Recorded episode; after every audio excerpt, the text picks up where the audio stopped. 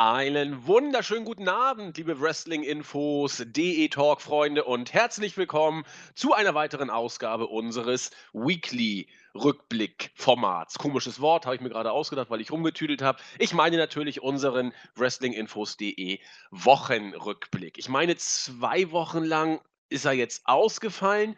Äh, gesundheitliche und jobtechnische Gründe sind dafür der Grund. Einiges ist passiert. Ähm, so ein bisschen auf dem Laufenden seid ihr ja schon durch unsere Review zu Extreme Rules. Die hat ja noch äh, der Jens mit mir gemacht. Jetzt sind wir wieder in der, sag ich mal, fast bekannten ähm, Besetzung für unseren Wochenrückblick dabei. Nämlich an meiner Seite wieder dabei der arrogante Nexus 3D, der Marvin. Wunderschönen guten Abend. Ja, danke für die nette Ankündigung.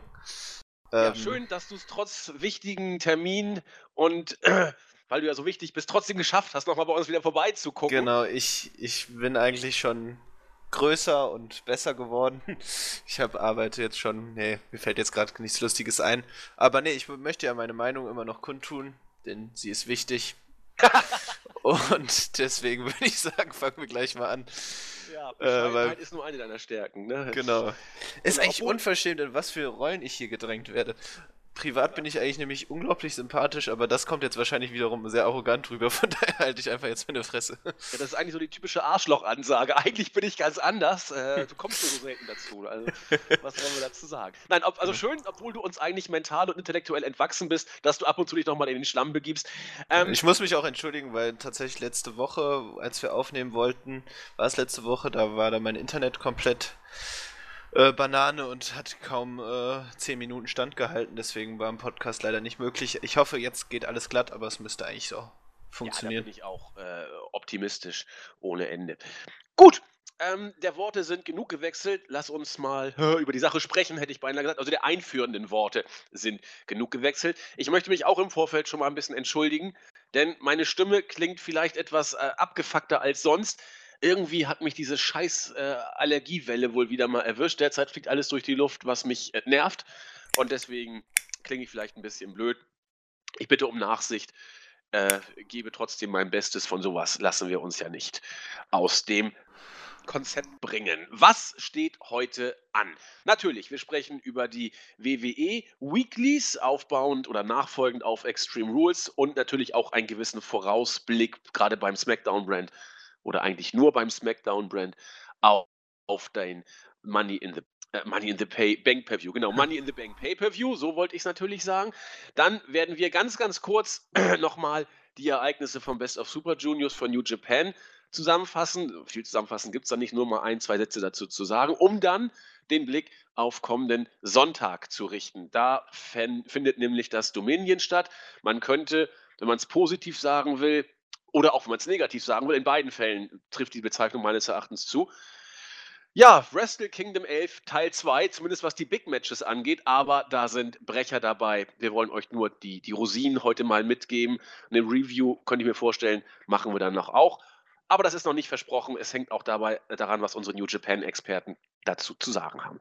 Marvin, noch einleitende Worte oder wir gehen gleich zu Raw rein dann? Ja, wir können gern direkt zu, zu Raw gehen, aber ich weiß nicht, was mir halt letztens aufgefallen ist, als ich dann auch den Pay-Per-View geschaut habe und so, hatte ich ja auch kurz angesprochen bei Jens, auch wenn er recht hat, dass es eigentlich nicht großartig anders ist, das Produkt, dass es bei mir tatsächlich im Moment so ein, so ein extremes Desinteresse eingestellt hat. Also gegenüber den Shows und gegenüber den Fäden und ich finde es, also einfach mein, mein Eindruck, mein Gefühl ist irgendwie, dass es im Moment dann doch noch schlimmer ist. Also früher hatte ich ein bisschen mehr Spaß. Auch wenn es vielleicht eine solide Show war, muss ich sagen, größtenteils eigentlich nur langweilig.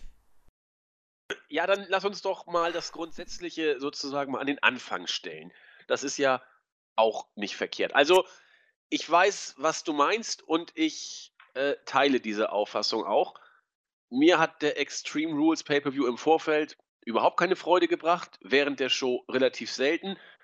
Und wenn nicht dieser überragende Main-Event, also aus meiner Sicht überragender Main-Event am Ende gewesen wäre, hätte ich auch wieder gesagt, boah, das ist ja wieder ein weiterer Schritt nach unten. So konnte dieser Main Event zumindest bei mir leichter, äh, leichte Versöhnungseffekte herstellen. Gleichwohl gebe ich dir recht. Jetzt kann man sich fragen, woran liegt das? Man könnte sagen, WWE ist eigentlich so viel hat sich vielleicht gar nicht geändert. Vielleicht haben nur die Zuschauer oder haben wir uns ein bisschen geändert. Man ja, es kommt natürlich auch immer auf, so persönliche, auf den persönlichen Eindruck an, aber ähm, das Produkt an sich ist jetzt im Vergleich zu den letzten Monaten und auch Jahren jetzt nicht großartig schlechter geworden, genau. aber es war halt nie gut.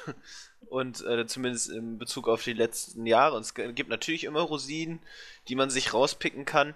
Äh, oder wie, was war das? Äh, Apfelstücke in, äh, in, einem Apfelkuchen.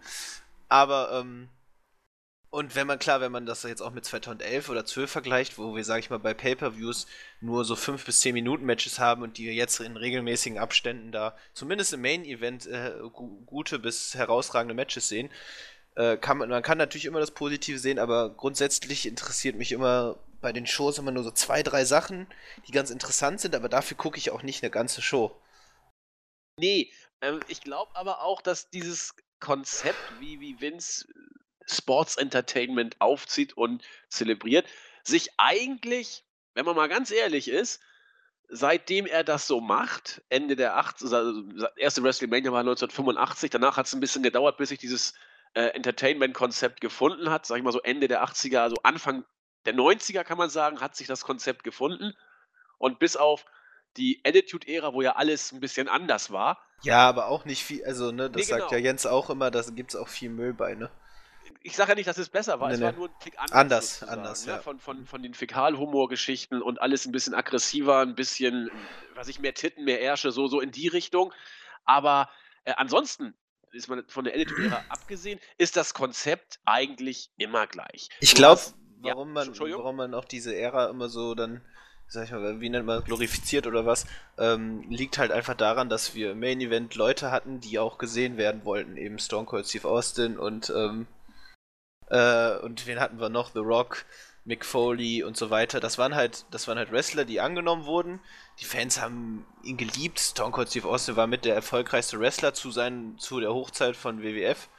Und äh, jetzt haben wir halt Brock Lesnar, der, ähm, sage ich mal, immer kritischer beäugt wird, eben weil er nie da ist. Dann haben wir äh, Roman Reigns, äh, unser Liebling. Und ähm, deswegen kann ich mich halt, ich greife jetzt so ein bisschen vor, halt auf, auf die Fehde zwischen Samoa Joe und Brock Lesnar nur so, sage ich mal, ein wenig freuen, weil ich weiß, dass Samoa Joe vielleicht jetzt gut dargestellt wird, aber im Endeffekt äh, nicht als, äh, als Star da, da herausgehen wird. Weil der übergeordnete Plan ist eben immer noch Roman Reigns und ähm, genau, das, das stimmt mich ein wenig traurig. Ja, ich, ich will noch mal kurz zurück zu äh, zu dem, was du gesagt hast bei der Attitude-Ära. Äh, die Leute wie äh, The Rock und Steve Austin, eigentlich, wenn man das jetzt aus der Mainstream-Perspektive betrachten will, müsste man das sogar, und, und so hart es klingt, auf The Rock reduzieren. Denn du hast solche Leute wie Hulk Hogan in den 80ern oder The Rock Anfang der 2000er, die fallen alle Jubeljahre mal vom Himmel. Hulk Hogan kennt hier jeder. Auch heute noch. Jeder wird, wenn du über die Straße gehst, also zumindest jeder, der älter als 30 ist, sagen wir es mal lieber so, kennt Hulk Hogan. Wenn du irgendwie die Kitties heute fragst, The Rock oder Dwayne Johnson, kennt auch jeder. Ähm, Hulk Hogan hat danach noch so eine merkwürdige Schauspielerkarriere hingelegt, die sagen, im Bereich des Durchwachsenen anzusiedeln war. Äh, Dwayne Johnson hat mittlerweile im erfolgreichsten Film aller Zeiten mitgespielt, sozusagen. Ja, also ähm, filmtechnisch äh, oder karrieretechnisch ist, ist auf jeden Fall einiges rausgesprungen für ihn. Genau, und solche Leute, ähm, die kommen eben nun mal alle Jubeljahre. Auch, äh, etwa zwei Namen, die vielleicht jetzt ein bisschen kontrovers dann auch von eurer Reaktion gleich vielleicht bedacht werden. Äh, auch ein Steve Austin ist in, in Wrestling-Kreisen eine absolute Granate. Aber wenn du hier über die Straße gehst und Leute mal fragst, auch in USA, klar, ein paar mögen den auch noch kennen, die jetzt mit WWE nicht viel am Hut haben oder fast gar nichts am Hut haben. Aber auch Steve Austin äh, ist für das Wrestling wichtig, aber nicht für, das, für die Mainstream-Präsenz in Anführungszeichen, dass auch andere Leute mal reingucken. Aber auch, ich meine, wir, wir, müssen ja, gar nicht, wir müssen ja gar nicht über diese Mainstream-Richtung reden, weil letztlich sind wir Wrestling-Fans und äh, es interessiert uns ja erstmal weniger, ob, äh, äh ob äh, die Wrestler äh, dann, sag ich mal, karrieremäßig dann noch weiter hinausgehen können, eben in den Mainstream-Bereich. Ja, so. du, du, hast, du hast natürlich recht. Trotzdem äh, will ich damit auf was anderes eigentlich hinaus. Ich wollte sagen, du hast eben diese Wrestling-Stars wie äh, Steve Austin und auch den Undertaker. Auch ein Undertaker hätte niemals für diese mediale Präsenz gesorgt, muss man auch mal sagen. Aber dieses Konzept, das eben so, so billig ist. So, so wirklich simpelste Geschichten. Gut gegen böse. Die, die dürfen auch nicht zu kompliziert sein, weil sie sich über Wochen lang sozusagen hinziehen. Und man muss immer, so ist Vins Konzept und ich kann es auch nachvollziehen, man muss die Shows aus Vins Perspektive immer so bringen, dass du auch nach einer gewissen Pause einschalten kannst und sofort weißt, worum es geht. So wie eine billige Daily Soap in Anführungszeichen. Du kannst dann irgendwie wieder einschalten, nachdem du bei GZSZ relativ schnell raus warst und nach zwei Folgen bist du eigentlich wieder drin. Habe ich gehört, ich habe es nie geguckt, ich kann dazu deswegen nicht viel mehr sagen. Vielleicht liege ich auch falsch, aber so wurde es mir erzählt. Und so sind die Geschichten bei WWE eben auch. Und genau genommen sind sie so seit über 25 Jahren. Und äh, deswegen ist man von diesem Konzept auch relativ schnell gelangweilt nach ein, zwei Jahren, weil die Geschichten einfach ja, platt sind, nicht wirklich ich, von Tiefgang, äh, Tiefgang zeugen sozusagen. Ja, Und, das würde ich gar nicht auch so verallgemeinert sagen. Also du hast grundsätzlich recht, die Geschichten müssen dazu einladen, dass man immer wieder einsteigen kann. Aber ja, es gab ja durchaus auch Fälle, sage ich mal, wo die Stories, sage ich mal, langfristiger aufgebaut wurden und dann auch sage ich mal, für Hardcore-Fans dann auch nachzuvollziehen waren, dass, sage ich mal, Geschehnisse aus den Jahren zuvor dann aufgegriffen wurden. Ich glaube, das Problem einfach ist, deswegen dieser größte Kontrast zum heutigen Programm ist einfach, dass, dass wir keinen befriedigenden Payoff mehr haben, dass wir sehen, dass Wrestler funktionieren und da, dann aber äh, kaputt gebuckt werden. Ich meine, äh, eine Schande, was mit Bailey passiert ist, die unglaublich over war bei NXT und anfänglich auch noch im Main Roster, die jetzt ausgebuht wird, weil der Charakter einfach nicht verstanden wird. Und in der äh, ähm, und früher hatten wir eben Stone Cold Steve Austin und Vince McMahon, äh, sag ich mal, äh, Arbeitgeber gegen den übermächtigen Boss, äh, Arbeitnehmer. Ähm, und äh, er hatte, sag ich mal, äh, die einfachere Klasse repräsentiert und ähm, konnte dann aber, Vince McMahon hat sich halt, und das war klug, einfach nicht als dieser Übermächtige, der alles unter Kontrolle hat, äh, äh, präsentiert, sondern hat sich dann auch in den Arsch treten lassen und hat Stone Cold Steve Austin zu einem unglaublich großen Wrestler gemacht. Äh, was natürlich auch an ihm lag, weil er halt großartige Promos gehalten hat. Aber wir hatten Erfolgserlebnisse für Fans, weil die Wrestler, die man unterstützt hat, die man gemocht hat, die einen fasziniert haben, dann irgendwie dann doch an ihr Ziel geko äh, äh gekommen sind. Und das haben wir halt heutzutage nicht mehr. Da, da gebe ich dir recht. Andererseits sind genau diese Geschichten, die du gerade genannt oder diese Geschichte, ich bleibe mal beim Singular, die du gerade genannt hast, Steve Austin und Vince McMahon, dazu muss man zwei Sachen sagen. Zum einen zeugt auch diese Storyline nicht von intellektuellem Tiefgang. Das Nein, ist natürlich einfach. Fakt. Ja. Zum anderen lebt diese Geschichte von zwei Faktoren und die haben das Ganze auch nach oben gepusht. Einmal ähm, von dieser American Dream Geschichte. Der, der arme Angestellte zeigt es seinem herrischen Boss. Und zum anderen von der Brillanz der Darsteller. Steve Austin und Vince McMahon waren einfach überragend. Das heißt, diese beiden Faktoren pardon, haben diese relativ simple Storyline, die vom Tiefgang her genauso erbärmlich ist, in Anführungszeichen, wie die Geschichten heute, auch im Hinblick mit dem Payoff, der das Ganze noch abgerundet hat, so zu etwas gemacht, was eben funktioniert hat. Das würde heute, wenn du es heute nochmal so bookst, mit Stephanie McMahon und Roman Reigns, es würde nicht funktionieren. Auch mit Payoff würde es nicht funktionieren, Nein, natürlich weil beiden nicht, die Klasse fehlt. Also es hängt entweder an so großen Mainstream-Leuten wie Hogan oder The Rock oder an überragenden Charismatikern wie äh, Vince und Stone Cold, wo es geklappt hat. Und du hast ja eben auch gesagt, da wollte ich mal kurz einhaken. Früher gab es ja noch ganz nette Geschichten. Nehmen wir mal diese Stone Cold und ähm, äh, Vince-Geschichte raus, die ja nun auch über 15 Jahre zurückliegt. Was war denn sonst noch? Jetzt sag bitte nicht Daniel Bryan. Ja, doch, die hätte ich gesagt, wir haben ja, CM Punk gehabt. Ja, und WWE mal in den Schoß gefallen. Da war nichts genau. geplant. Genau. Überhaupt nichts. Und wovon lebte diese Geschichte? Nur vom Charisma von genau. Daniel Bryan. Nicht das von seinen wrestlerischen Fähigkeiten. Äh, äh, der war schon länger in der WWE. Hat keinen groß gejuckt. Nie. Definitiv, auf jeden Fall. Auch genauso bei CM Punk. Also ich meine, die Geschichten, die man in der WWE erzählt hat, die hat äh, CM Punk in der Indie-Szene schon mit äh, äh äh, mit Ring of Honor erzählt und hat auch, oder die Fehde gegen Colt Cabana, das wurde alles aufgegriffen, äh, umgewandelt und ähm, es lag halt am Charisma von CM Punk, der das dann so umgesetzt hat.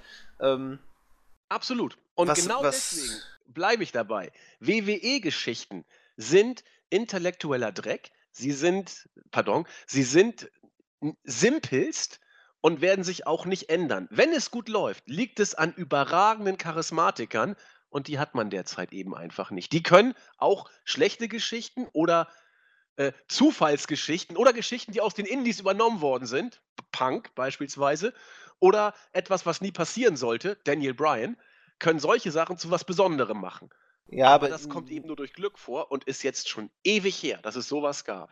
Hm, aber ich würde ja jetzt nicht sagen, dass man keine überragenden Charismatiker mehr im, im Roster hat. Wen denn?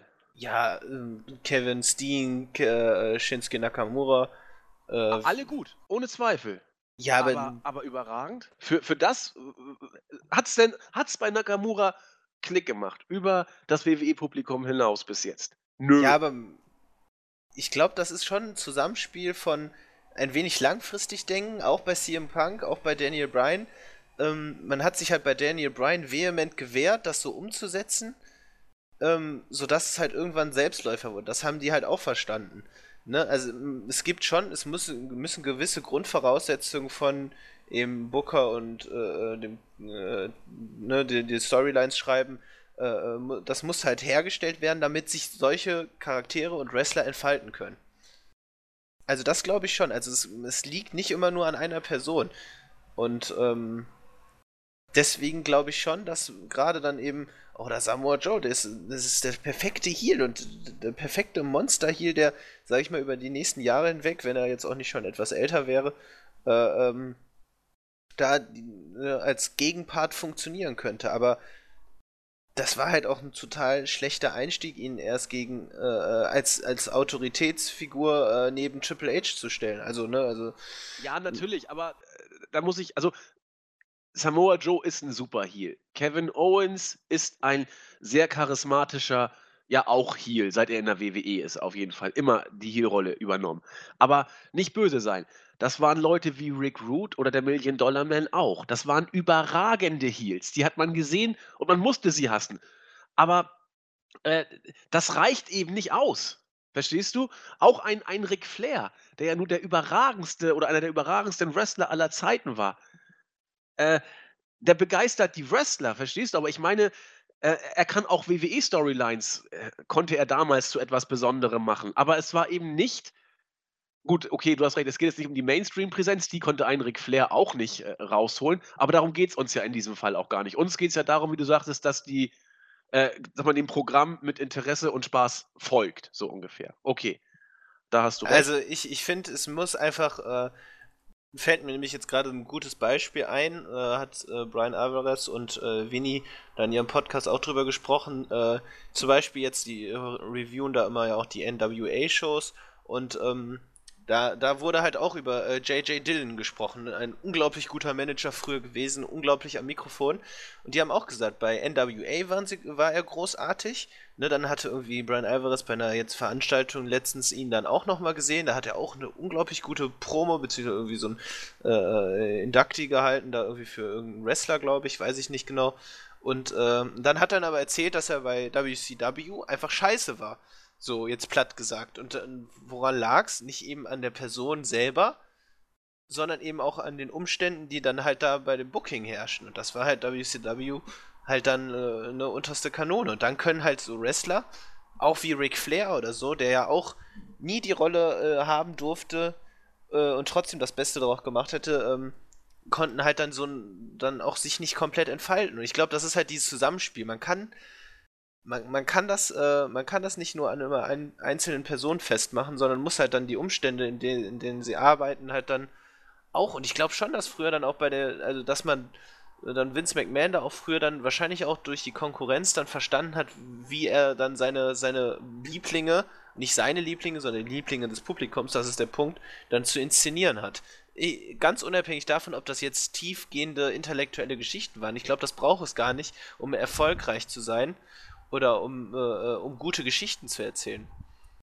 vielleicht können wir uns dann auf den gemeinsamen Nenner einigen, dass du äh, charismatische Leute brauchst. Äh, wie groß dieses Charisma dann ist, ist dann, glaube ich, auch das ist auch immer Einzelnen sozusagen. Genau, Geschmackssache äh, natürlich. Genau. Aber ich ähm, glaube. Und brauchbare Geschichten eben auch. So, genau. das, das Mittelding brauchst du eben.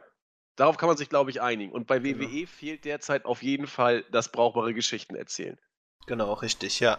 Und dann finde ich, ähm, es, es, muss, es müssen halt gewisse Rahmenbedingungen herrschen.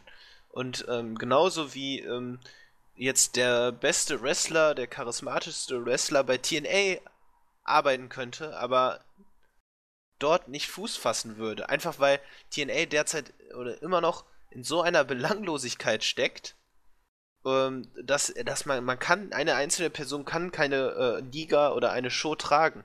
Da können die noch so gut sein. Und wer jetzt, ich meine, TNA hatte früher ja schon, wo, sag ich mal, äh, wo das äh, Produkt, sage ich mal, noch halbwegs ansprechend war. Aber da, daran liegt es, da hatten sie auch äh, Talentaustausch mit New Japan und hatten Katsuchika Okada in ihrem Roster drin.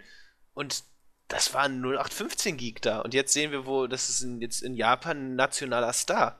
Und der, der, sage ich mal, mit diesem und letzten Jahr phänomenale Matches gezeigt hat. Also wirklich, also diese unglaublich.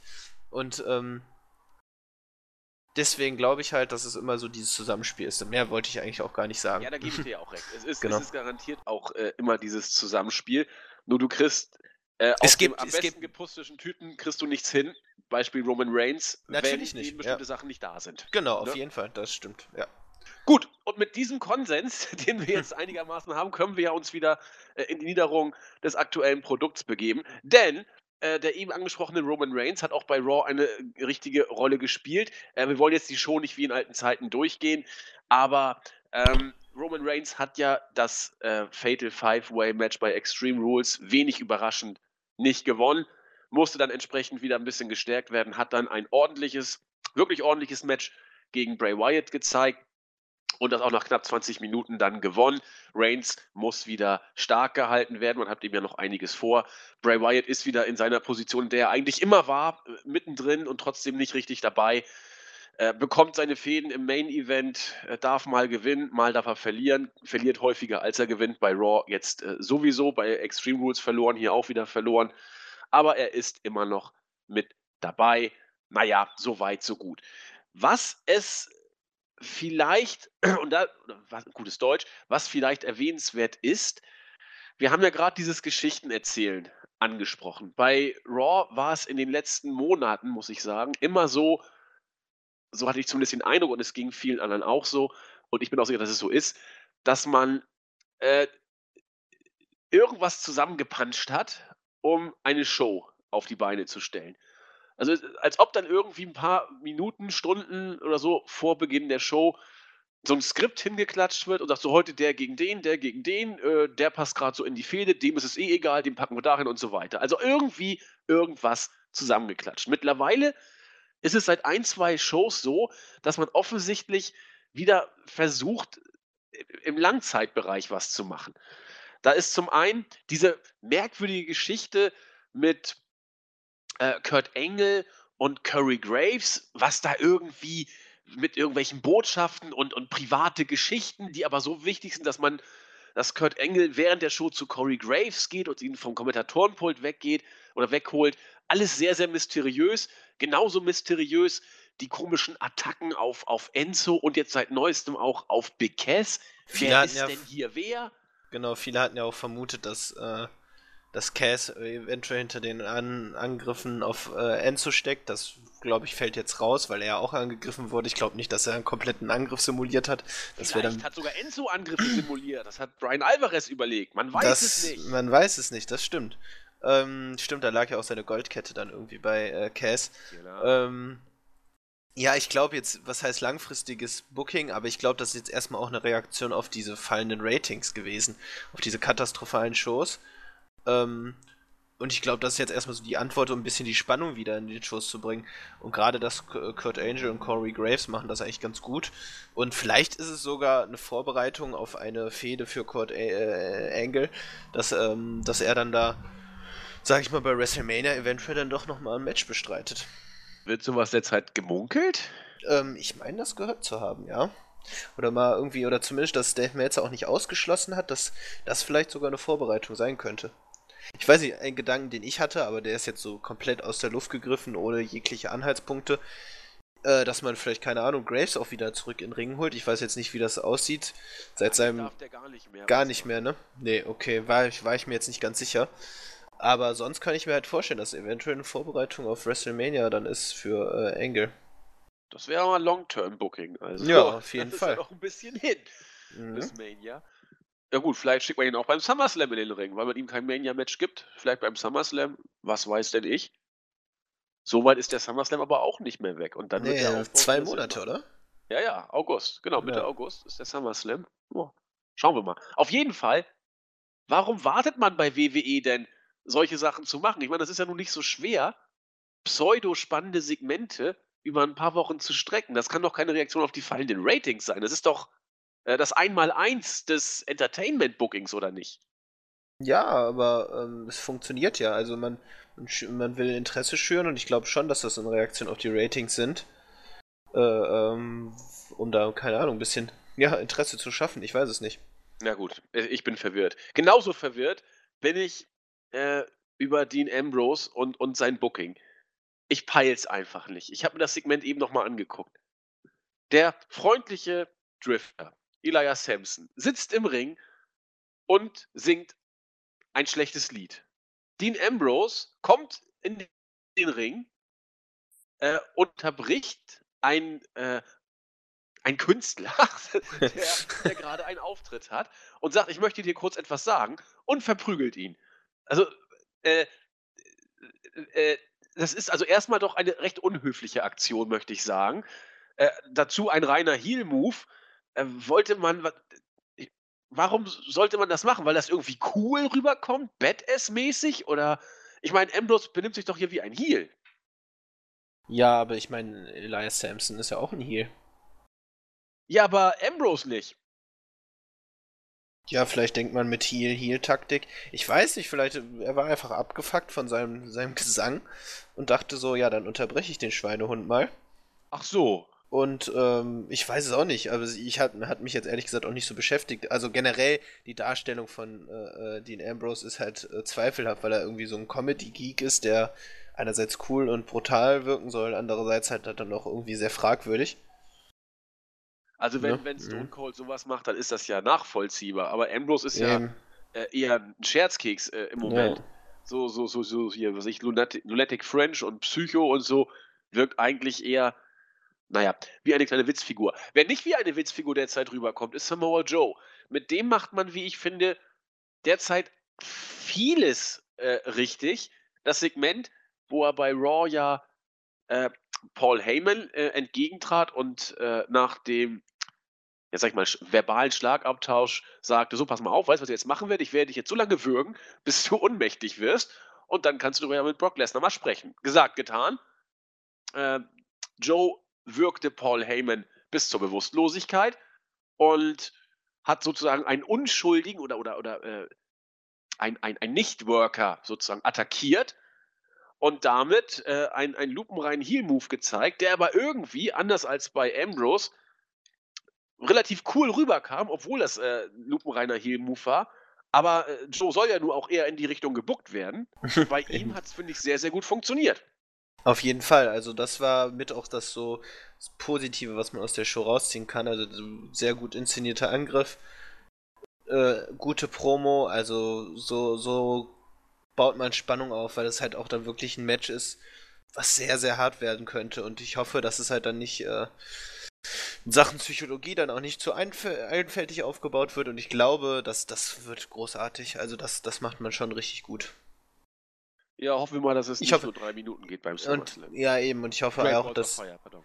Genau, und dann hoffe ich einfach auch, dass man jetzt so die Spannung bis zum Pay-Per-View irgendwie dann eben aufrecht erhält, indem man, indem man eben nicht die beiden schon direkt irgendwie in einem Brawl aufeinandertreffen lässt, sondern dann immer nur eine Konfrontation andeutet oder ich weiß nicht wie, aber so, dass man halt irgendwie Spannung bis zum letztlichen Aufeinandertreffen dann aufrecht erhält. Wann kommen denn die brennenden Eier? Im Juli, ne? Ich meine schon. Warte, Ja, muss ja. Im, im, jetzt haben wir noch Ja, im ja, Juli Money in the genau. Bank. Äh, dann muss im Juli äh, der brennende Sack und dann kommt im August der SummerSlam. Ja, klar, geht ja gar nicht anders. Jetzt habe ich das Lied gefunden. Ah, hier eine Überschrift von Spot 1. Nach Penisspot. WWE ändert Logo. Ja, besser ähm, ist es. Ne? Also, ja. Aber da ändert auch das Logo nichts. Ich meine, der Name schreit ja dazu, äh, vorpubertäre Witze zu bringen. Äh, naja, gut. Okay, äh, ein Segment, das. Genau, am 9. Juli. Also quasi. Juli. Genau, heute ja. in einem Monat her. Das passt ja. Äh, ein Segment, das ich persönlich zumindest ganz süß fand, was als Segment, um des Segments willen zumindest gut gelungen war, meines Erachtens, war die Siegesfeier von The Miss. Er kam an den Ring, hat sich gefreut. Äh, Ballons waren überall. Äh, das Miss-Zeichen als, auch als Ballon hing im Ring. Es gab ein Tanzbär, der sich gefreut hat, oder ein, eine, ein, ein Kuschelbär, überdimensional groß. Und Miss hat sich gefreut und hat sich bedankt bei Maurice. Mensch, das ist doch toll, was du alles gemacht hast. Und auch der Bär. Und Maurice sagte, du, der Bär, der ist gar nicht von mir. Miss hat sofort Verrat gewittert und hat den Bären platt gemacht. Skullcrushing Finelli wollte dann ihn entmaskieren und demaskieren und sagen, ha, Dean Ambrose ist da, aber es war kein Dean Ambrose. Es war auch erst recht nicht Johnny Gargano, auch wenn einige das irgendwie gesehen haben wollten. Völliger Unfug. Dann kam ein großes Geschenk an den Ring. Ähm, und The Miss, schlau wie er war, dachte, haha, jetzt ist da aber Dean Ambrose drin, hat das große Geschenk angegriffen, getreten, mit Stühlen traktiert und auch diverse Elbow-Drops äh, raufgepackt. Ich habe mich totgelacht bis Maurice dann schreiend sagte, nein, das darfst du doch nicht, es ist, es ist doch ein Geschenk, ich habe dir eine schöne große Uhr da eingepackt und dann ist hm. sie schreiend weggelaufen. Ja, The Miss war dann erbost und sagte, ja, Dean Ambrose, so ist er, diese feige Sau. Und dann kam der Kameramann, der sich als Dean Ambrose verkleidet, nee, Dean Ambrose, der sich als Kameramann verkleidet hat. So rum macht es mehr Sinn. Und hat dann The Miss ordentlich mal einen mitgegeben. Alles soweit ganz nett. Äh, schade nur, dass die Fehde zwischen Ambrose und The Miss jetzt wohl weitergeht. ja, ich weiß nicht, wie oft die jetzt schon aufeinander getroffen sind, aber du hast recht, es war so viel zwischendurch ganz nett. Aber mehr gibt es dann, glaube ich, dazu auch nicht zu sagen. Hm? Nee, denke ich auch nicht. Big Show ist wieder nee. da, äh, aber nicht in einer tragenden Rolle, sondern als Big Cass-Ersatz, der ja eben auch angegriffen wurde und nicht kämpfen konnte. Wollte der nicht irgendwie zurücktreten? Ja, wollte er, glaube ich, auch. Man macht das hier, finde ich, ganz gut, denn Big Show ist eigentlich nichts weiter als ein kleines Zahnrad in dieser komischen, ominösen Geschichte. Wer mhm. attackierte hier wen? Äh, so kann man Big Show, finde ich, bucken. Das ist doch auch noch gut. Also er, er tut keinem wirklich weh, ist kurz da und hat nicht viel zu melden. Nee, das stimmt, ja. Ja, äh, großartige Promos von R-Truth und äh, Goldust. Äh, finde ich super, dass man den beiden jetzt da auch ein bisschen äh, Vignettenzeit gibt. Die Promos sind Hammer. Also Goldust wieder wie vor 20 Jahren. Art Truth darf auch ein bisschen zeigen, was er kann. Wenn man in der untersten Undercard solche Sachen macht, finde ich es absolut in Ordnung. Also auch wieder was Positives. Habe ich eigentlich auch nichts zu meckern. Marvin, eine Meinung dazu oder? Nee, ich habe es ehrlich gesagt nicht gesehen, aber ich finde es ganz schön, dass man auch eine Undercard-Fehler einbringt. Ja, genau. genau. Bei den also, Mädels ja, gut. Äh, Bailey ist ja nur sowas von in Grund und Boden gebuckt. Da passiert erstmal gar nichts mehr. Also muss jetzt Naya Jax ran. Die Art und Weise, wie man hier Bliss und Jax inszeniert hat, ja, ein bisschen mau. Man hat es über äh, Mickey James und Dana Brooke gemacht, die da, wo, wo, die dann am Ring waren und Dana, äh, Alexa hat dann die beiden so ein bisschen geschubst, die haben zurückgeschubst. Äh, da gab es dann die DQ für, für Alexa. Ja, ja das ist doch scheiße alles. Dumm, alles nicht so toll, aber. Also naja, ich finde, ich finde gerade so die beiden Women's Divisions bei Raw und SmackDown ist jetzt irgendwie so endgültig die Luft raus. Also man hat so die interessanten Charaktere, finde ich so verbaut. Bailey ist halt wirklich eine Tragödie. Ähm, der Abstieg der guten alten Bailey, äh, dass sie wirklich schon ausgebuht wird. Ich glaube, damit kann sie im Moment auch noch wirkt zumindest so auch beim Pay-per-View noch nicht so gut umgehen. Ähm, aber gut, man muss sich einfach mal das Booking angucken und wie ich schon gesagt habe, also der Charakter wird irgendwie nicht verstanden im Man-Roster, warum sie funktioniert hat und äh, kein Wunder, dass dann Alexa Bliss eher bejubelt wird. Und ich finde, im Moment ist, was man so hat, auch die beste Lösung da als Raw Women's äh, Champion. Ja, sehe seh ich ähnlich. Also Jens und ich sind da auch nicht ganz einer Meinung. Für mich ist das schon wieder alles Steven rumgezicke und nichts mehr mit Divas Revolution. Das ist, das ist so, wie es vor, äh, zwei Jahren war letzten Endes.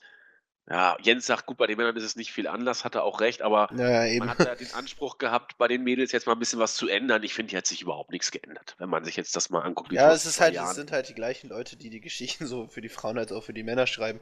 Von daher wundert es mich auch nicht. Ähm, aber ich meine, wir, wir haben es ja prophezeit, als Bailey in, Main Roster, ins Main Roster gekommen ist. Ähm, ja, schade, sehr schade. Aber erstmal Fakt und ich sehe auch nicht, was sich da ändern soll. Ja, Main Event: Samoa Joe gegen Seth Rollins. Ordentliches Match, nicht überragend. Äh, das Ende war ein bisschen tüdelig. Man durfte Rollins nicht wirklich schwächen, weil er eigentlich mit Reigns der einzige noch wirklich große Star und, und Balor kann man vielleicht noch dazu nehmen, äh, ist derzeit. Also durfte er nicht äh, clean verlieren. Joe musste aber natürlich auch gewinnen. Also gab es das übliche, wenn einem nichts mehr einfällt, kommt Brother Bray, spukt so ein bisschen rum, macht das Licht aus, macht es wieder an. Äh, Dödel Rollins ist abgelenkt, Kokina-Klatsch von Joe. Gut, wenn man meint, damit Rollins nicht zu schwächen, okay, er hat jetzt äh, nur durch Ablenkung verloren. Die Ablenkung war aber auch echt extrem dusselig, einmal mehr auf sowas dann reinzutüdeln. Whatever, Joe gewinnt, ist gestärkt, Rollins verliert, ist angeblich nicht geschwächt. Man kann schlechter machen, doll war es trotzdem nicht. Aber Joe steht zumindest gut da. Insofern hoffen wir mal auf mehr als fünf Minuten beim Pay-Per-View. Definitiv, ja. Rüber zu SmackDown. Was haben wir da? Äh, Zu unserem aller Ende. Marvin? Ja, hast du Gezicke erstmal. Ich dachte, wir reden über unseren Lieblingsinder aus, Ka äh, aus Kanada. natürlich auch noch. Aber erstmal über die Mädels. Die Genau. waren doch hier im Opening-Segment drin. Äh, das erste Money in the Bank Ladder Match ist jetzt ja nun offiziell. Und eine Dame äh, war überhaupt nicht bis jetzt da. Es war Lana, die jetzt mit ja, äh, interessantem, hübschen, lasziven Kleid, langer, blonder Extensionsmähne, das kennen wir ja schon, aber noch mit russischem Akzent, der ist geblieben, an den Ring kommt und sagt, sie möchte eigentlich auch ganz gerne mal bei den großen Mädels mitkämpfen. Und Shane sagt, ach, weißt du, Lana, nö, wir sind jetzt zwar im Land of Opportunity, aber Titelmatches muss man sich gewinnen. Auch ein Six-Man-Qualifikationsmatch kann, wenn man in da ist, ausreichen. Aber du hast ja noch gar nichts gemacht. Naja, am Ende des Tages bekam dann Lana doch das Titelmatch, weil die dusselige Naomi, oh Gott, die darf gar nicht reden. Ich drehe durch, wenn die, wenn die redet. Das ist ja fürchterlich. Weil Naomi sagte, nein, äh, ich weiß, ich muss das Match nicht haben, aber ich will es. Na gut, sagt Shane, macht doch, was ihr wollt. Nur ist Lana da und von 0 auf 100 gleich im Titel geschehen, Marvin. Was sagst du denn dazu? Ja, das ist wundervoll. Also, ich weiß auch nicht, warum Naomi immer noch äh, SmackDown Women's Champion ist. Äh, Und ich weiß auch nicht, was Lana da soll. Also, sie gibt sich vielleicht viel Mühe, auch im Ring und lernt auch. Aber ich glaube, das wird ein totaler Ausfall, das Match. Und, ähm, ja, keine Ahnung, man will vielleicht so ein bisschen eben ablenken. So einen Übergang, damit man das Money in the Bank Match dann über die Bühne bringt, damit man dann wieder eine neue Herausforderin hat. Aber Lana, weiß ich nicht. Also als Wrestlerin, warum nicht einfach an der Seite von Rusev und das war's? Also so, ich find's einfach nur langweilig. Ja, das wird Katastrophe. Also, ja, deswegen fieber ich dem Match ja auch so entgegen. Äh, Lana ist Natürlich. ja nur, äh, hat ein paar Hausshow-Matches gemacht bei NXT, aber äh, ist nicht als die größte Workerin bekannt. schön gesagt, ja. Schauen wir mal, was da passiert. Ansonsten äh, haben wir äh, eine weitere Binsenweisheit bestätigt bekommen. Also wer glaubt, dass Sigler und Styles nicht im 50-50 Himmel landen, der glaubt auch noch, dass Adolf Hitler der Weihnachtsmann ist. Hier ist es wieder passiert. Äh, man, warum es so war, dass AJ Styles relativ flott gegen Sigler gewonnen hat, weiß ich nicht. Vielleicht war es tatsächlich eine Reaktion darauf, dass Sigler letzte Woche einen ziemlichen Abfuck hingelegt hat bei dem Sieg. Äh, sollte eigentlich ja Styles den, äh, den Fuß auf Seil legen können. Der Ref sollte das nicht sehen und Sigler hat mal so elegant den Fuß vom Seil weggezogen, sodass Styles den nicht, entsprechend nicht hinpacken konnte. Diesmal hat Styles seinen Sieg zurückbekommen. Naja, 50-50 aller Orten. Ist- Ja, ich glaube, das ist nicht mal ein Kommentar wert, Marvin, oder? Nee, ist es auch nicht. Und ähm, ich frage mich halt irgendwie, wir hatten ja auch längere Zeit immer den Eindruck, dass SmackDown doch, doch die bessere Show ist. Ähm, gut, sie ist kürzer, das ist immer noch ihr Vorteil, aber booking-technisch finde ich, ist man da jetzt mit Raw gleichgezogen. Auf jeden Fall. Ach Gott, schauen wir einfach mal, was da passiert. Ansonsten hat Mojo Rawley auf eine zweite Binsen, auf eine zweite, nicht zweitere, auf eine zweite Binsenweisheit hingewiesen. Wer die Andre The Giant Memorial Battle Royal gewinnt, fällt danach ins Nichts. Und genau das war auch bei Rawley der Fall. Er hat sie gewonnen und seitdem hat er nichts mehr wirklich gerissen. Darauf hat er auch hingewiesen und Shane was? Noch Heute kriegst du ein Match gegen den Champion. Wenn du gewinnst, darfst du äh, auch in das Money in the Bank Match. Wunderbar. Mo Mojo Warrior durfte antreten. Vier Minuten. Das Match war eine ziemliche Katastrophe. Äh, Jinder hat gewonnen. Als Champ muss er das ja auch. Ja, äh. Mal, willst du was zum Match sagen? Fandest du es nicht toll? Nee, ich fand es nicht so toll. Warum? Sollen wir darüber reden? Nein, da gibt es eigentlich echt nichts zu sagen. Ähm, ja, ich, ich weiß nicht, ich habe die Extreme Rules Review noch nicht gehört, aber ähm, ich glaube, Jinder Mahal, ähm, wie hat Jens auf jeden Fall auch geschrieben, ist so, ist so eigentlich das personifizierte Fehlverhalten der WWE quasi. Also was man sich jetzt damit gedacht hat, diesen, es wird für mich auch nicht in den Kopf gehen und da können mir noch so viele Leute sagen, ja, ist doch cool, mal Abwechslung und er hat es ja auch verdient. Also für mich ist Jinder Mahal immer noch der größte Geek, den man hier neben Mojo Rawley eigentlich als Champion hätte machen können. Ähm, und äh, absolut unverständlich, ich verstehe es echt nicht. Unglaublich, herrlich man zieht es eben durch. Jinder äh, jetzt als Champ. Mal gucken, ob er das bei, bei Money in the Bank schon wieder repariert, indem man Orton den Titel gibt. Ich, ich, mein, ich weiß noch, wie wir, wie wir darüber gesprochen haben und du gesagt hast, ich halte es für möglich, dass Mahal den, äh, den Titel gewinnt und ich noch voller Überzeugung zu dir sagte, nein, das glaube ich nicht. Von daher möchte ich jetzt auch gar nichts mehr ausschließen. Ähm, vielleicht gewinnt auch Jinder Mahal noch den anderen Titel und äh, vielleicht auch noch den Women's Championship. Also ich will wirklich nichts mehr ausschließen. Eine absolute Katastrophe. Warum man ihn jetzt als Tempo, wenn auch nur temporäres Aushängeschild äh, äh, äh, benutzt, aber mein Gott.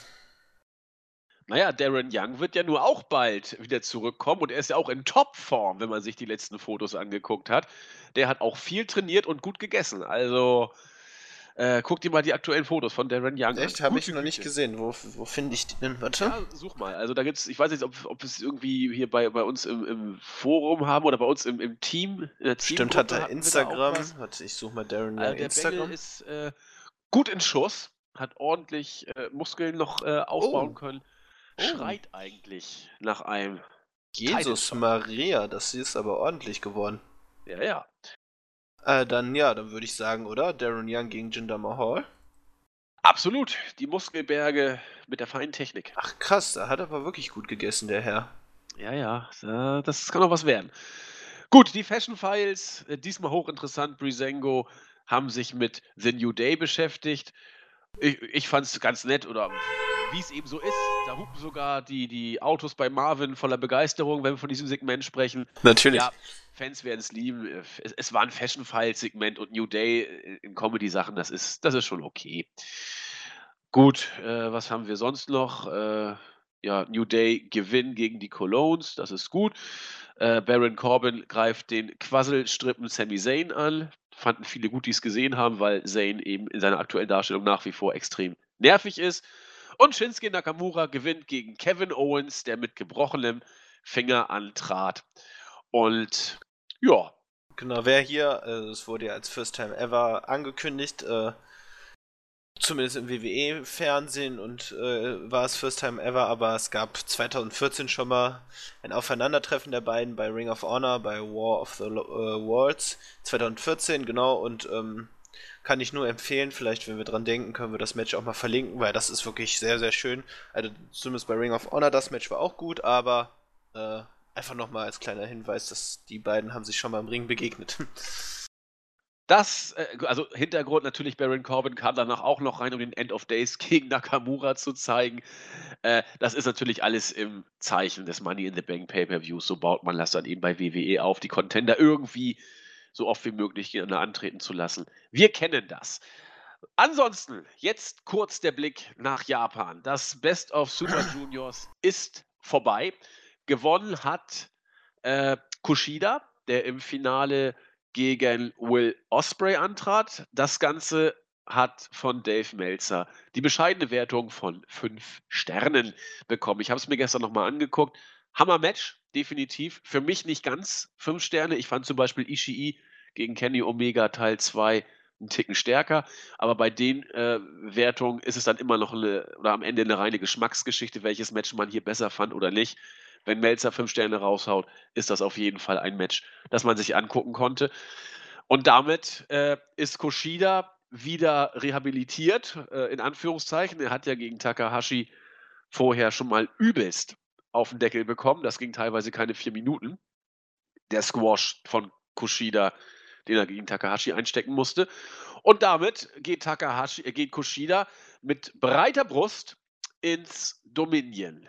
Das findet diesen Sonntag statt. Mitteleuropäischer Zeit ungefähr 11 Uhr. Nee, 9 äh, Uhr. Äh, 9 Uhr, pardon. Jens hat schon gesagt, er ist unglaublich heiß auf diese Show und er ist auch nicht alleine, Marvin, oder? Nee, auf gar keinen Fall. Also wenn man sich die Matchcard mal anschaut, kann man bei uns im Puro Newsblog nachlesen. Ähm, puh, das, das wird eine Wrestling-Show, das glaub mir mal. Also, was haben wir da? Möchtest du durchgehen? Soll ich durchgehen? Ähm, nee, mach du mal. Ja, wir können uns ja abwechseln. Also auf ein Match, worauf ich mich natürlich ganz besonders freue was ich glaube, sage ich mal, durch die Erwartungen, die sie bei Wrestle Kingdom geschürt haben. Katsuchika Okada haben wir gegen Kenny Omega Teil 2, auch dem, um den IWGP Heavyweight Championship und ähm, das ist natürlich gleichzeitig äh, großartig und gleichzeitig natürlich auch so insoweit eine Herausforderung, weil, ähm, sage ich mal, das Match so hoch gelobt wurde von allen Seiten, nicht nur von Dave Meltzer, der da sechs Sterne gegeben hat. Ähm, was glaubst du denn? Glaubst du, sie können die, sag ich mal, astronomischen Erwartungen nochmal übertreffen oder zumindest gleichziehen oder wird es einen Ticken schlechter? Was, was meinst du? Ah, weiß ich nicht. Ich halte hier alles für möglich. Ich halte, na, ein, das ist eine Variante, die, die nur theoretisch denkbar ist, die erste, die ich hier anspreche. Ähm, ich glaube eigentlich nicht, dass man hier ein äh, Upset Finish bringt. Es wäre bei WWE eigentlich folgerichtig, wenn man bei New Japan WWE-mäßig denken würde. Dann könnte man hier überlegen, Kenny Omega nach irgendeinem Eingriff oder was auch immer durch irgendeine unfaire Aktion gegen Okada gewinnen zu lassen, um auf diese Weise dann das große Rubber-Match bei Wrestle Kingdom 12 zwischen den beiden zu inszenieren. Ich bin auch guter Dinge, dass wir ein Rubber-Match bei Wrestle Kingdom 12 zwischen den beiden sehen könnten. Äh, ich glaube eher, dass, also wie gesagt, ich möchte das auch alles immer unter Vorbehalt sagen, weil ich mich tatsächlich in der japanischen Wrestling-Szene noch nicht so gut auskenne, als dass ich da irgendwelche Prognosen, weil ich auch nicht großartig weiß, was in den letzten Jahren passiert ist. Aber was ich mir halt vorstellen könnte, dass man äh, halt bei Wrestle Kingdom nächstes Jahr dann doch äh, ein Match zwischen Okada und Tetsuya Naito bringt. Ähm, weiß jetzt nicht, wie da die Chancen stehen, habe ich aber, meine ich, schon aus verschiedenen Kreisen gehört. Von daher bin ich mir gar nicht sicher, ob wir hier äh, äh da zumindest bei Wrestle Kingdom Teil 3 von Okada gegen Omega sehen werden. Aber wenn, dann müsste man hier natürlich in dem Match müsste was passieren, was äh, ein weiteres Aufeinandertreffen rechtfertigt. Muss für mich, glaube ich, auch nicht, wird, äh, muss auch kein Upset sein. Aber ähm, ich glaube ehrlich gesagt auch nicht an einen Titelwechsel. Irgendwie habe ich das so im Gefühl, dass da kein Titelwechsel stattfinden wird. Nee, glaube ich nämlich auch. Also, du hast genau genommen drei, drei Optionen, wie man es machen kann. Entweder äh, du lässt, ne, eigentlich sind es vier, du lässt entweder Okada clean gewinnen, um die Sache mit Omega endgültig zum Abschluss zu bringen, damit Naito äh, loslegen kann. Das halte ich auch für eine, vielleicht sogar für die wahrscheinlichste Variante. Du kannst äh, als zweite Variante Kenny Omega nach einem großen Match clean gewinnen lassen, um auf diese Weise ein mögliches Rubber-Match bei Wrestle Kingdom 12 aufzubauen. Du kannst äh, Kenny Omega durch ein Upset gewinnen lassen, um auf diese Weise das Rubber-Match aufzubauen. Oder äh, du lässt, das ist also eigentlich ein Unding, du lässt Kenny Omega nach einem äh, relativ kurzen Lucky Punch, Upset-Sieg der Cleanest, aber äh, eigentlich eine Bombe, auch gewinnen, um danach das Rubber-Match zu machen. Also all die Varianten 2, 3 und 4 sind alles Varianten, die auf ein Rubber-Match hindeuten. Ich glaube tatsächlich auch wie du nicht daran, dass es dieses Match unbedingt geben muss. Ich habe es, wie gesagt, ich halte es für möglich und auch nicht für so unwahrscheinlich. Aber die wahrscheinlichste Variante ist, glaube ich, tatsächlich, dass Okada hier den Titel nicht verlieren wird. Er wird gegen Omega zum zweiten Mal gewinnen und dann ist die Fehde mit Omega ausgelutscht. Ist das halt auch so die sein. Frage, wie, wie ernst man, sage ich mal, die globale Expansion von New Japan voranbringen möchte. Also ich kann mir vorstellen, dass vielleicht Kenny Omega dann eben äh, da dann doch als äh, äh, als Star dann irgendwie installiert wird, aber das ist halt die Frage, wie ernst es mit dieser Expansion ist. Ich meine, man veranstaltet jetzt im nächsten Monat dann im Zuge des G1 äh, da äh, in, in Amerika Shows und vielleicht möchte man, gut, man hat jetzt einen neuen Titel eingeführt, eben den IWGP äh, United States Championship, aber vielleicht möchte man trotzdem dann noch ein weiteres Zeichen setzen, indem man äh, Omega das, das, den Titel gibt. Wie gesagt, ich glaube eher nicht dran. Ich glaube, letztlich läuft es auf äh, Katsuchika Okada gegen Tetsuya Naito raus. Ähm, ja, aber wir werden es erleben. Ich glaube, es wird so oder so ein großartiges Match. Ähm, und da, da freue ich mich unglaublich drauf. Ja, und gerade wenn das wirklich jetzt das Match ist, das die Feder auch beenden soll, dann müssen sie ja nochmal einen raushauen. Natürlich, ja. Denke ich auch. Ja, du hast schon gesagt, äh, äh, Tatsuya Naito wieder gegen Hiroshi Tanahashi, haben wir bei Wrestle Kingdom auch gehabt, wieder um die IWGP Intercontinental Championship. Ähm, Naito und Tanahashi hatten im Rahmen des Super Juniors immer irgendwelche, wie auch immer, Tag-Team-Matches mit diversen Gegnern und Partnern, hier und da kreuz und quer. Ähnlich wie bei Okada gegen Kenny glaube ich auch hier nicht, dass Naito den IC-Gürtel an Tanahashi verlieren wird. Es, es wäre denkbar, aber wie willst du dann äh, Naito als glaubwürdigen Contender für den Heavyweight Championship Gürtel inszenieren. Eigentlich Klar. muss Naito gewinnen, hast du Champion gegen Champion. Glaube ich nämlich auch, dass es so ablaufen wird und vor allem interessant eben auch, weil Tanahashi sich ja jetzt am Bizeps verletzt hat, ähm, erstmal zu sehen, wie er überhaupt, sage ich mal, die Matches äh, oder das große Match hier worken kann, ob, ob es dann doch ein paar Limitierungen gibt. Äh, also die Ärzte haben gesagt, er kann worken, ähm, aber halt unter Schmerzen. Und ich glaube, im Hinblick auch auf die, auf die Verletzung wäre jetzt der Titelwechsel auch nicht so sinnvoll. Also eben, weil du auch sagst, dass man ihn dann, äh, also Naito oder Naito, wie, wie man es nennen will, äh, hier dann einfach als Contender dann für den Heavy, äh, IWGP Heavyweight Championship da aufgebaut werden muss. Ich, also es, auf, ist es auf jeden Fall richtungsweisend, je nachdem, wie es ausgehen wird, was wir auch in Zukunft zu sehen bekommen. Ja, ganz kurz noch äh, zu der Verletzungskiste. Also, Tanahashi hat die Freigabe der Ärzte, aber nicht wenige sah, halten es für einen Fehler, dass Tanahashi dieses Match worked. Also die Mentalität bei New Japan ist wohl eine andere als bei WWE. Bei New Japan ist die Policy tatsächlich der Worker und auch der Liga, äh, solange man kann, workt man auch. Das ist eine Frage der Ehre, das zieht man durch, auch wenn es vielleicht nicht so glücklich ist.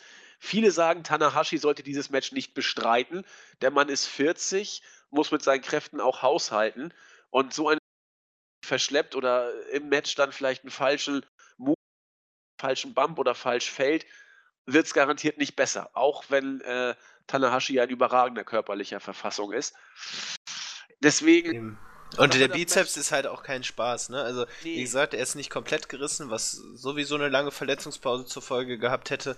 Aber äh, so wie ich es im richtigen Kopf hat, eben teilweise angerissen oder ne, teilweise gerissen und von daher das Match kann, kann, er bestreiten eben von den Ärzten aus, aber unter Schmerzen und das ist halt die Frage, auf was dann lang, äh, langfristig dafür Schäden dann hinten bleiben und wie du sagst, Tanahashi ist auch nicht mehr der Jüngste.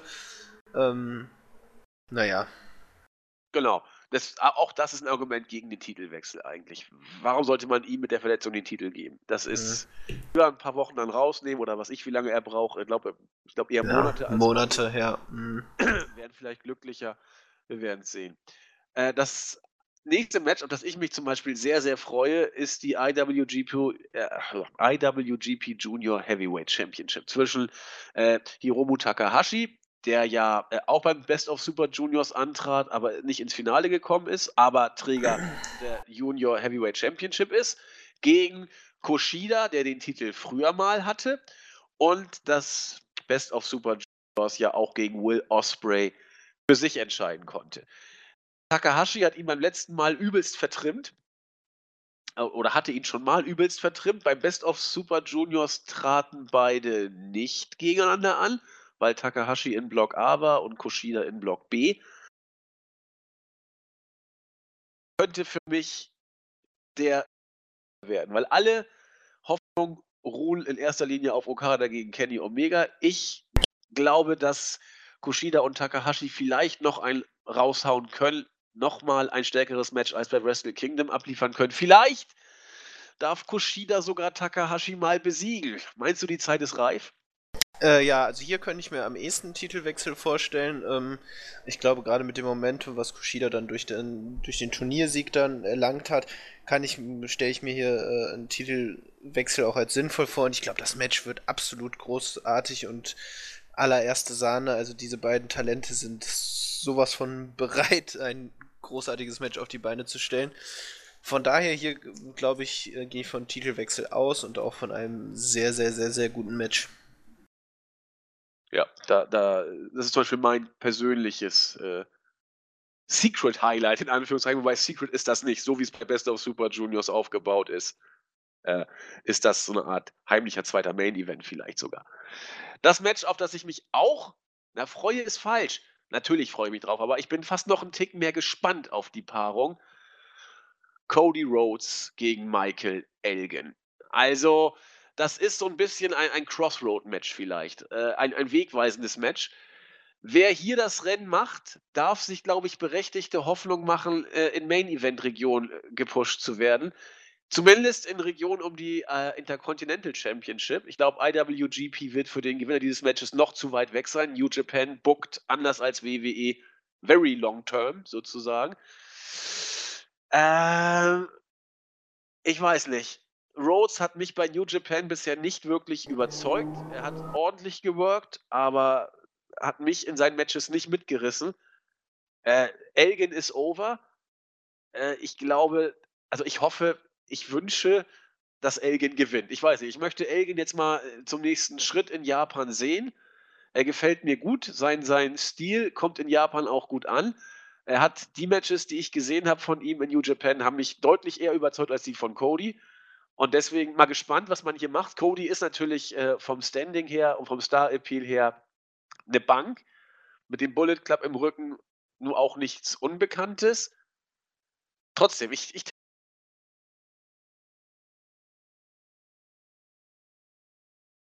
Äh, ja. Ja, sorry, irgendwie habe ich dich gerade nicht richtig gehört. Hörst du mich? Ja, sicher. Ja, okay, wunderbar. De, deine Frage war wahrscheinlich, was ich von dem Match halte oder genau. erwarte. So, ich habe ich mir noch fast richtig gedacht. Ähm, genau, also ich, ich sehe den Sieg auch eher, glaube ich, bei Elgin. Äh, ähm, weil, wie du sagst, die Japaner auch sehr begeistert von seinen, seinem Ringstil ist und er sich, sage ich mal, in Japan auch nochmal gefunden hat. Er hat früher, als er bei Ring of Honor noch äh, ein Standing hatte, da hat er gute Matches abgeliefert, dann war er so ein bisschen verloren, dümpelte so in der US-Indie-Szene rum. Hier, finde ich, hat er jetzt so sein, sein Wesen wieder gefunden und äh, Cody Rhodes, auch großer Fan. Verstehe aber, wenn du sagst, seine Matches noch nicht ganz so überzeugend. Deswegen glaube ich auch, dass Michael Elgin hier äh, da als Sieger hervorgeht und äh, dann Richtung Intercontinental Championship geht und vielleicht sogar derjenige ist, wenn es nicht Champion gegen Champion gibt, äh, dass er äh, Naito da den Titel abnehmen kann, wie und warum auch immer. Äh, und dann sozusagen, während äh, Naito dann um den IWGP Heavyweight Championship antritt, dass er dann äh, den Intercontinental Championship trägt. Ich sehe gerade, bin ich blind oder ist Will Osprey gar nicht auf der Card? Ähm. Nee. Nee. Will Nee, Osprey ist doch bei Chaos im, im, im Ja. Stable, meine ich. Äh, bei Genau, nee, Never Chaos trifft- Six-Man Tag Team Da Championship trägt nur Ishii. Ishii, äh, Yano und, Und- Yoshihashi treten an für, Genau. für Chaos. Und ansonsten, Wir haben zwar Ricochet und Zack, äh, Zack Saber Jr., aber. Oder? Nee. äh, Sehe ich jetzt auch nicht nicht. Vielleicht das ist er. aber auch spannend, glaube ich. Dieses äh, Six-Man Tag Team Gauntlet Match um die Never Openweight Six-Man Tag Team Championship. Was ist Mhm. denn das? Ist der Mhm. jetzt nochmal neu? Ja, der ist, stimmt. Ach Gott, oh Gott, oh Gott. Gruselig. Ja, aber das Match kann auf jeden Fall spannend werden. Aber ist das nicht eher eine Three-Man Tag Team Championship? Die Never Openweight ist doch eine Three-Man Tag Team Championship. Dachte ich.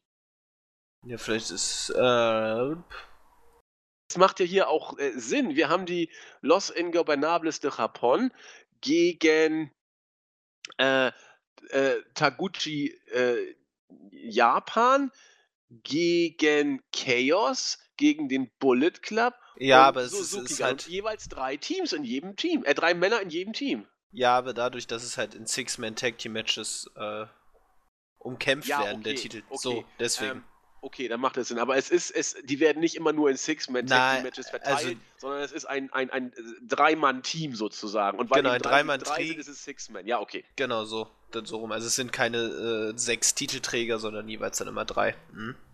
Genau, so macht es dann ja auch Sinn. Alles gut, haben wir das auch geklärt. Und das, das dürfte auch, äh, das könnte ein kleiner Schmankerl werden. Spots dürften wir ohne Ende sehen. Äh, Comedy dürfte drin sein. Da ist alles drin, glaube ich, in dieser Geschichte. Genau. Und Kota Ibushi haben wir auch, der dann im Zuge des 8-Man-Tag-Team-Matches an der Seite und als Tiger Mask äh, W äh, mit Tiger Mask 4 äh, und Nagata und Makabe gegen Josh, äh, Joshin Thunder Liger, Nakanishi und äh, Tenzan und Kojima antritt. Das, Richtig. das Was- wird ein netter Opener werden, vermute ich. Wird als, ja, wird auf jeden Fall als Opener fungieren. Ähm, also an sich ist das wirklich eine, eine sehr, sehr, sehr, sehr, sehr, sehr gute Card.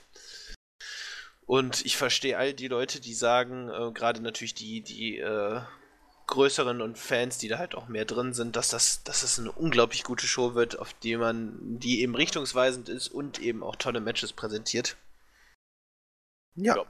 Tag Team Matches haben wir auch noch. Also ist klar, solche Show geht natürlich auch nicht ohne äh, die Young Bucks, IWGP Tag Team Championship. Wir haben äh, Roppongi Vice, Trent Barretta und äh, Rocky Romero gegen die Young Bucks als äh, Herausforderer in diesem Fall. Mal gucken, die Bucks haben den, haben den Gürtel ja die Gürtel ja schon relativ häufig gehalten. Ich weiß gar nicht, wie oft die Young Bucks schon äh, Junior Heavyweight Tag Team Champions waren. Waren sie es schon mal. Und äh, die IW Tag Team Championship ist auch dabei. War Machine, Rowe und Hansen als amtierende Champions gegen den Bullet Club. Das kann ja auch spannend werden. Tamatonga und Tanga Loa. Mal gucken, was da noch zu erwarten ist. Als letztes Match, das wir hier noch gar nicht groß erwähnt haben, um das abzurunden, die Never Openweight Championship.